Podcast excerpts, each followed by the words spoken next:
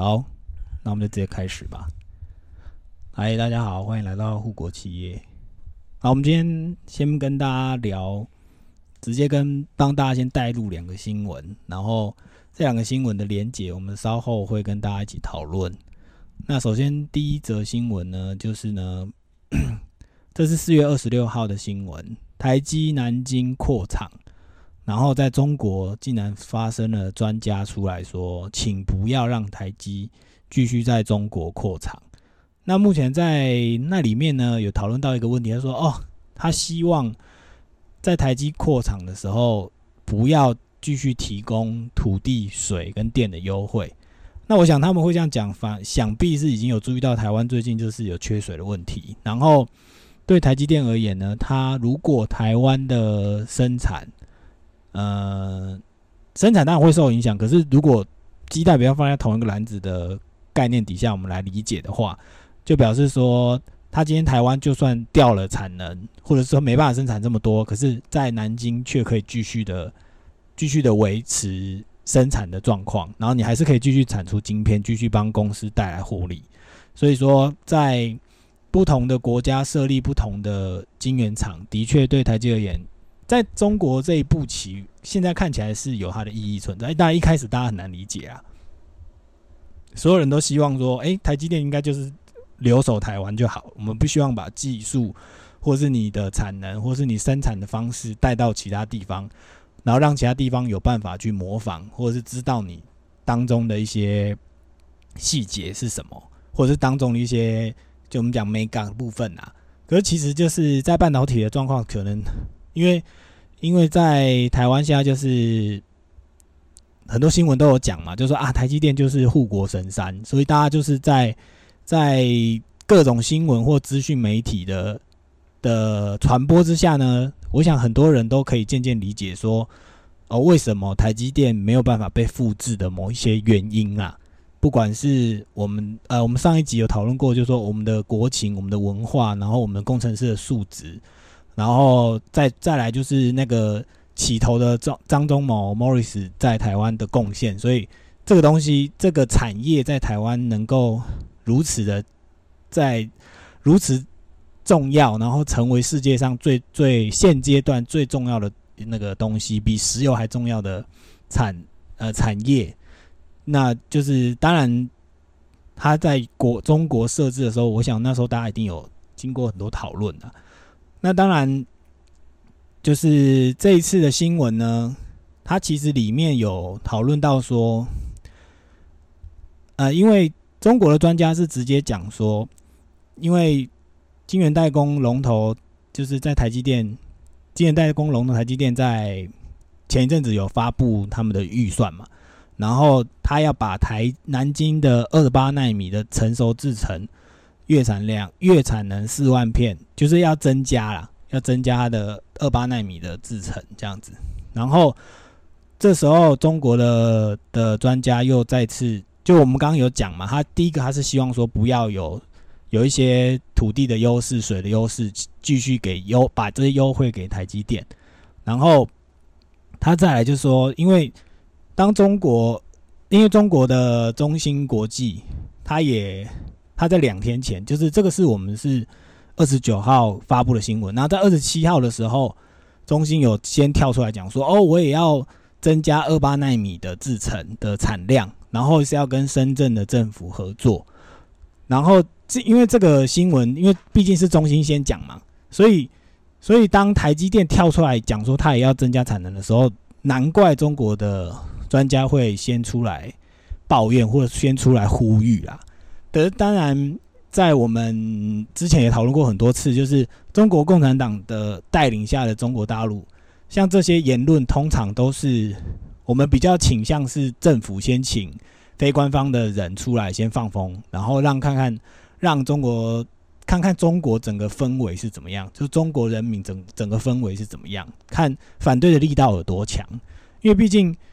就是真正的细节。或者是后续的状况，其实是延续到说，如果因为毕竟台积电要增加产能这件事情，它是很快速的，而且它的整个技术、整个发展或整个呃产能，其实是很快就可以达到它月产能四万片的这个能量。可是对于中芯而言，是不是也可以很快的达到四月产能四万片的目标呢？其实是大家都知道，说现在美国就是冲着中芯国际来，所以很多东西它就是不会让中芯国际有不管是机台、人员或者很多各种半导体所需要的原料，它都一定会去努，它都一定会去阻挡到中芯想要发展的方式，就是他没办法顺利拿到他想要的东西。所以，当你中芯先跟人家说：“哦，我要增加，比如说我三月要增加每个月四万片。”可是台积电也跟你讲说，哦，我三月也要加四万片。可是，在你要购买晶圆的这些厂商来讲，你听到中芯跟台积电同时要多四万片这个东西，这个新闻出现的时候，有一些有 sense 的厂商一定会知道，说我跟台积电拿货比跟中芯拿货还要稳，因为大家都知道中芯背后虽然是有中国政府，可是美国现在就是冲着中芯来，所以中芯一定不能够如期。达到他想要的产能，那我找台积电才是最合适的。那你往后推移的方式来看，就是接下来 A 厂商、B 厂商、C 厂商，大家都愿意找台积电去拿货的时候，中芯要得到订单的的方式就一直几率就一直不断的变小，所以根本就其实以时间轴，或者是你假设我们今天同时从三月开始喊说，哦，我四月给你给你。多四万片产能，我跟你保证，台积电一定是比中芯快很多。当然，快不会不一定，不管是快还是量，还是快还是质量，都是都一定会良率什么都比中芯还要多了。所以，这是其中我们今天要跟大家分享的新闻，就是现在有很多人都这样看待这件事情，就是台积电就是现在这个产能是冲着中芯来的。然后下一个新闻呢，要跟大家讨论，就是说，也不是讨论，跟大家分享说。突然，我们的台湾政府，他在他在几月几号呢？哦，他在最近的新闻，四月二十九号突然公布说，半导体人才频遭挖角渗透，然后劳动部通令人力银行下架中国职缺，这是标题啊，标题是比较感觉比较耸动一点，可是。实际上看起来，这个动作是已经开出来，就说我们要尽量不让中国的半导体来我们台湾的半导体厂挖人才，所以劳动部就是近日发函给各人力银行，然后他说禁止协助广告招募或中介人员前往中国就业，然后如果你有涉及到这些行为呢，最高可以开罚五百万元。这样，那这个文章在 PPT 上面也有掀起一番讨论，就有些人会讨论说。这个没有违宪吗？就是我想去哪里工作，哪里的待遇比较好，我就去。难道是有什么？为什么还要限制？当然，如果你是站在半导体的立场上，当然，当然你你是会被限制的那个人。可是实际上，嗯，如果我的出发点是因为台湾给不出我好的薪水，那我想去更好薪水的地方，难道不行吗？就是这有很多种面向可以讨论啊，就是也不是说面向讨论，就是说我们光很实际，我们小小一个上班族，你面对到这种挑战的时候，你发现到有个公司虽然是中国公司，可是他就是可以给你开给你三倍薪水，或给你开给你五倍薪水，那你的选择会是什么？就是你为什么不能去？那政府这样子卡的任务是，那政府你要补足我剩下的四倍吗？你你这样卡的意思是什么意思？我有点不懂。就是你你可以卡，可是这不不不，但你中国你呃不台湾政府你要变跟中国政府一样嘛？就是然后现在刚刚那个公文听起来只是说不能有职缺嘛，就是只你没有说你不能去，只是说可能在人力招聘的这一块领域上面他们会。有，如果你有做主动的招募或者广告，对，是做会被罚，对，不是说你去那边工作会被罚，对，没错。可是这是一个鸡生蛋，蛋生鸡。对我而言呢，我说，因为如果你今天没有广告或没有在一零四或一一一上面没有这种东西的时候，我怎么知道那边有机会？嗯，还好吧，因为你们以业内上来讲的话，不是通常都是。猎人头公司去做挖角，不见得会剖职缺啊。我是觉得还是。对了，这个他只能，我觉得还是形式。目前这样听起来，我觉得是形式形式意义上面可能大过于实质。它到底能够真的带来多少的影响，或是呃真的有办法阻止所谓的中国大陆的厂商继续来台湾针对半导体人才去做挖角？嗯，我觉得效果可能不见得这么明显吧。目至少就目前这样子的看起来的感觉啦。对啦，我觉得是说那个宣示意义大过于实质意义。可是就会怎么讲？如果你有注意到这，因为你这个新闻看起来就是只有我们科技业的人会特别去注意这种问题，就是说，因为的确我们我身边的同事或有一些同事有一些朋友，就是因为有猎人头公司的人特地出来找说，哎，我知道，哎，我知道你这个人不错，在半导体的名声不错，资历不错，所以。哎，我中国现在有新的 Fab 厂，新的产能需要你这种人，然后你来这边，我就是给你一个更好的薪水。因为现在看起来是连连黑 hunter 都不能轻易的出来，就是说啊，如果你被我抓到，说你你就是 来帮中国的新的 Fab 厂招募人，那你你这个黑 hunter 可能就要被台湾政府罚款，是哦，你你要不要罚五百万，因为你随便挖我们台湾的。人去中国大陆，嗯，对啊，对啊。可是，对啊，因为你说虽然是形式上，可是在我看内文，我会觉得说，因为这种职缺的确，你在呃，也是讲给年轻人理解一下，就是说你在外面社会工作的任务，其中的任务就是你要培养你的人脉跟你的工作经历。那当然，有些人是有在讨论说，哎，我工作不一定要这么认真，或不一定要。要怎么样？怎么样？怎么样？可是，如果你是一个，呃，不用说你做到一百分，你是一个愿意做到八十五分的人或八十分的人，其实，在你接下来要转职，或者是你想要，如果是同一个工作，呃，同一个工作模，呃，种类的话，你想要往上去挑战更高的薪水或更高的职位，你这种八十分的成绩，人家才愿意出来找你。如果你每次给人家写个报告或什么出个什么，你就给他做个什么五十分、四十分，然后你你就觉得，哎，虽然没有人来抱怨你说，哎，你这个报告他妈怎么写那么烂，就是没有人来抱怨你，你还是交出去。可是这个报告就是会成为你可能工作五年之后，人家来评断你，你怎么知道人家哪一天不会拿你这四十分的报告看？啊，干，原本要推荐你的人，就不小心看到你那个四十分的报告，他说，干，这个你还敢推荐我？这报告写这么烂，还敢推荐我？那你是不是就因为那四十分的报告，你其实是可以做到八十分，可是因为你那四十分存在的报告，让你自己失去了，说啊，那干我没有必要把这个词汇 交给你，这是另外另外问另外话题。可是我们刚就是有点有点跑题啊，就是说就是在在目前台湾目前发布这个任务看起来是。对啊，我不知道，我不知道是是会有多大的效益啦，只只是说，就是可能先喊出来，喊出来给大家知道了，就是说，哦，如果你要接下来要去中国大陆工作，你你要注意哦，你可能就是会会怎么样怎么样。可是因为我们有朋友是真的回来之后是被抓了，就是被就是有新闻已经爆出来，就说他回到桃园机场，然后就马上就是被国家的人扣留，说，哎，你接下来不能出去了，因为你出去就是就是。反正就是会有侵，已经有侵权的问题啦。对，就是很明显，就是已经有人中招了。只是说这个新闻都没有特别大，就是啊，让很多人知道说很很多。可是我也不知道，就是这个其实有在注意的人就会知道，没有什么好讲的。就是你你你半导体现在在台湾就是变成，你只要在半导体混的人，你的你的经历就是会成为国家的资产。只是可是看国家怎么认定了。你可能觉得自己不重要，可是其实国家会觉得你很重要。可是，当然就像我刚刚讲的，就是我人家花四倍薪水挖我，然后你国家不让我去，所以剩下的这三倍你要补给我吗？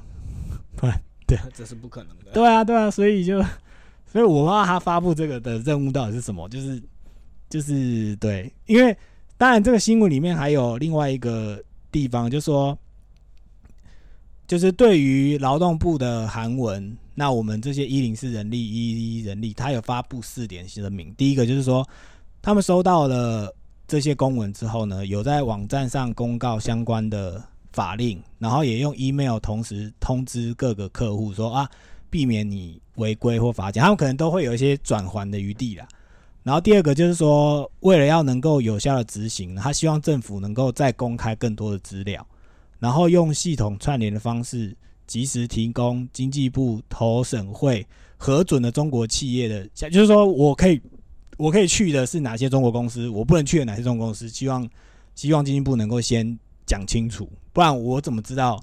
八间废品厂，然后其实七间都不合格，去了我们都会出事。然后对啊，当然对一。对这些人力银行的网站，他一定会说：“哦，对我的影响不大，可是对企业的增财会有影响。”然后下一个问题，他有讲老实说，因为缓冲期就是不够。然后再第四点，就是说，经过一天的通知，目前就是工作地点在中国的职缺已经由三千七百七十四个降到一千八百七十二个。我靠，干直接砍一半！你有你有一半直接都不能都不能用哎，干靠背超多的，看，所以就说目前这些人力银行或这些中介都说哦，我们有收到公文，然后会全力配合。哇靠！我刚刚看到这个数字，就是对，因为前面没讲，后面讲给大家听一下。干直接砍一半呢？你之前看到的职缺，然后过了一天就全部都不见了，就是你也再也不看不到，你也不能面试，你也不用投，看。好惨哦！好，那今天是大概先讲这两个新闻，跟大家讨论一下。对，首先我们针对那个第一个就是产能的问题，我们刚刚有解释啦，就是说你台积加产能，然后中芯来不及加产能，来不及给东西，所以就是嗯，大家的选择上面就很明显嘛。而且台积电的 quality 跟良率就是大家认可，所以。我个人是觉得这一个新闻到后面就是，我觉得应该会不了了之。就是中国政府可能先喊一下，他不可能真的去阻挡台积电扩产这件事情，因为扩产的另外一个后面的意义就是我要增加工作机会，你要我要更多的人进来我的废品厂工作，所以我能够提供更多的工作机会之后，对你们那个区域的。不管是失业率或者是经济的刺激，都是有正面影响的。所以我个人是比较站在第一个新闻，关于扩厂什么打压台积电这个，我觉得个人认为只有百分之三十的机会会被打压，但是剩下百分之七十还是会让它顺利扩产，因为这个还是有很大的正面的经济效益。然后第二个就是对于少工作，就是不去大陆工作的半导体，你不可以去大陆工作的半导体人才。这个是，这个可能就见仁见智，因为也是很多朋友去了，然后也有一些朋友就现在遇到一些困难，可是毕竟大家都是糊一口饭吃，所以你说真的不能去或怎么样，我个人也是站在，嗯，不好说。我觉得这个也是台湾可能只是也是出来喊一喊而已啊，因为应该。不一定，因为目前我知道的案子是由呃美光美光自己出来跳出来说要控告某些人，所以所以除非也是看你离开了这个废品厂是不是有要找你的麻烦，如果没有，可能你可能去的工程师就没什么事，可是如果有的话，那就很难讲。对，而且其实半导体的人才也不一定是由厂里面出现，有些是从那个。呃，vendor 端找我不一定是要找场内正规的，我可以找 vendor。那 vendor 看起来 vendor 在这个地方好像就，我个人认为好像就没有这么明显，在这个法规里面，我觉得对，因为我觉得中国是那个美式政府的法律的慢半拍，这个是我想戴普先生自己亲身经历，就是他就是慢很多拍，然后拖很慢，他永远不会。走在你前面，他只是喊说他要走在前面，可是实际上根本就没办法走在前面，他永远是落后的那一个。政府政府部门都是这样，对对，没错。好，所以我自己看这两个新闻，其实主要听到的话，可能还是回到可能去年，我记得那个一样是张忠谋，不知道在哪个论坛上论坛上面讲，就是其实现在就是感觉半导体产业已经不是。它的它的这这个产业的理解，可能真的不是只是一个嗯。科技产业，嗯而是嗯真的有它所谓的就是国家所谓的国际战略意义。对，所以你才会说到说，为什么今天你大概没有办法想象说其他的产业，呃，可能哦除非是说什么核能或是飞弹还是什么可能。哦，军工产业的人才这一类的人，可能哦，你的更敏感。你今天的移动或者是你的一些决定会涉及到国家安全，我们必须要立法，我们要限制什么。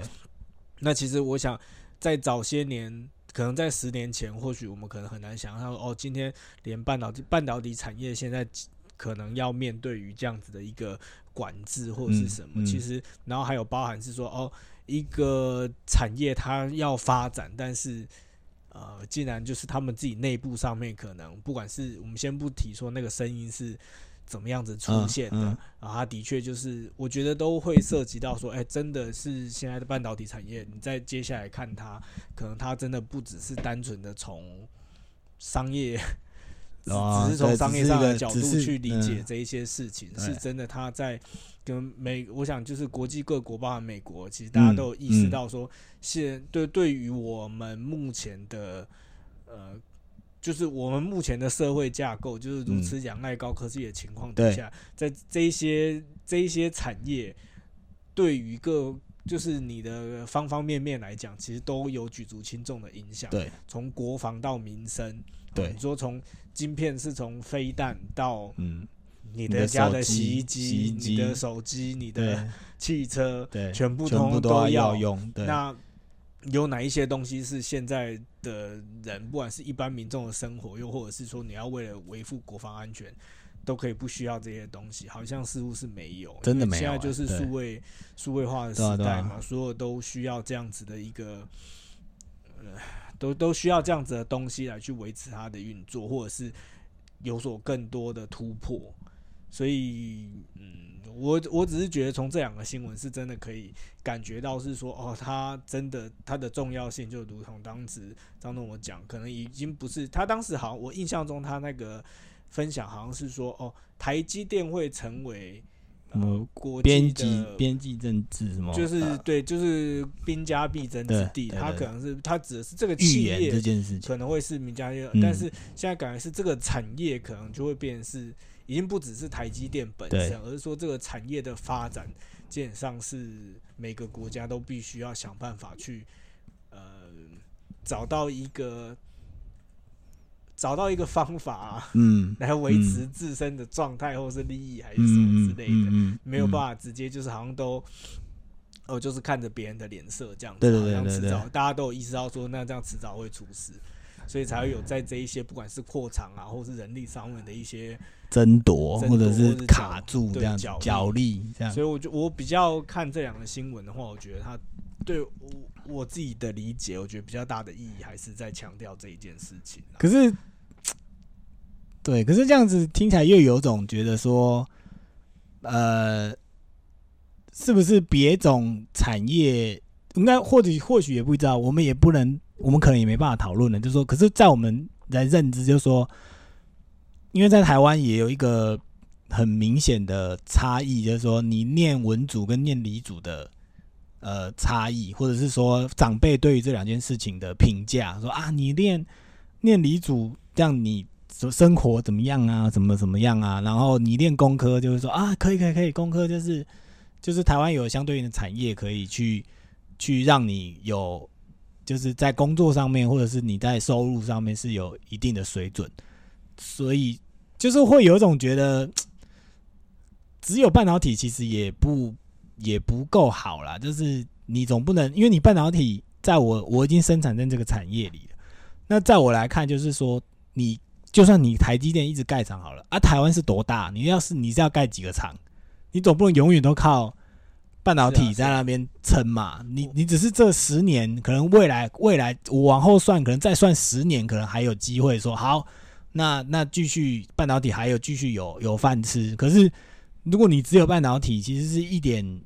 就是你很早很快就会面临到说你只剩半导体，那是一个很危险的事啊，是，对啊对啊，这个这是另外的的 另外话题啊，另外的讨论对对对了啦，因为我印象中好像也有听过，包括科比之前好像对有在访问上面，好像说他不知道跟哪个也是企业大佬也是谈嘛，对就是说他说反正结论是说不是台湾的半导体太强，是台湾其他的产业太弱，